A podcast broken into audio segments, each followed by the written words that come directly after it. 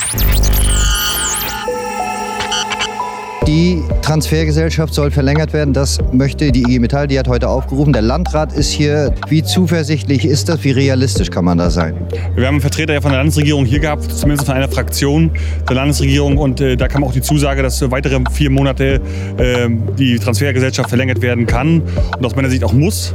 Äh, ganz, ganz wichtig, es wurden vorher Versprechen gemacht und die müssen jetzt gehalten werden. Wenn wir kurz davor sind, hier einen Investor zu finden, ist es, denke ich, nicht äh, ratsam, hier jetzt vorzeitig zu beenden, sondern den Prozess fortzuführen im Sinne der Beschäftigten und im Sinne des Standortes hier in Wismar. Henning Großkreuz von der IG Metall ist hier. Großer Bahnhof, gut 300 Leute sind heute hier und folgen ihrer Forderung, nämlich die Transfergesellschaft zu verlängern.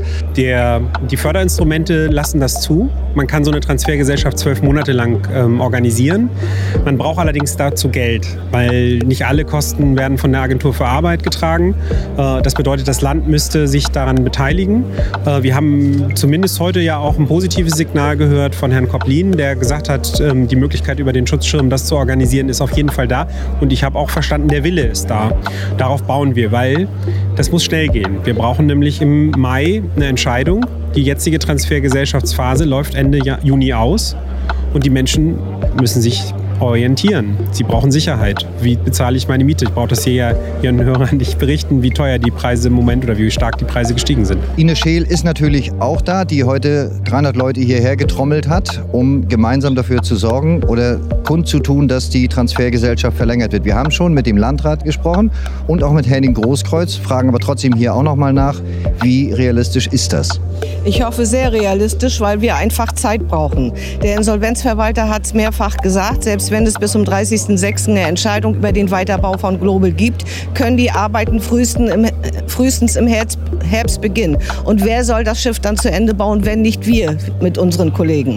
Deswegen brauchen wir eine Verlängerung der Transfergesellschaft und möglichst sogar auf zwölf Monate, so wie es gesetzlich auch möglich ist. Jetzt gucken wir mal nach links und rechts und stellen fest, Mieten werden teurer, Strom wird teurer. Wie schwierig ist das, die Mitarbeiter gerade von eurer Seite, ich will nicht sagen bei Laune halten, aber zumindest über Wasser zu halten?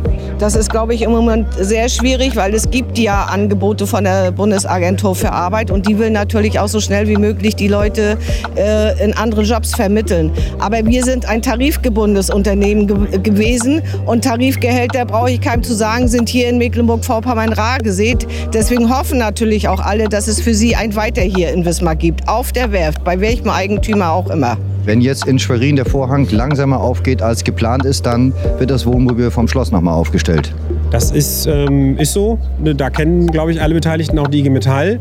Ähm, und das ist ja auch die Erwartung, die wir haben, dass, ähm, dass es da Klarheit gibt. Ich habe aber den Eindruck, äh, allen ist klar, wie dramatisch und wie ähm, zeitkritisch das Ganze ist.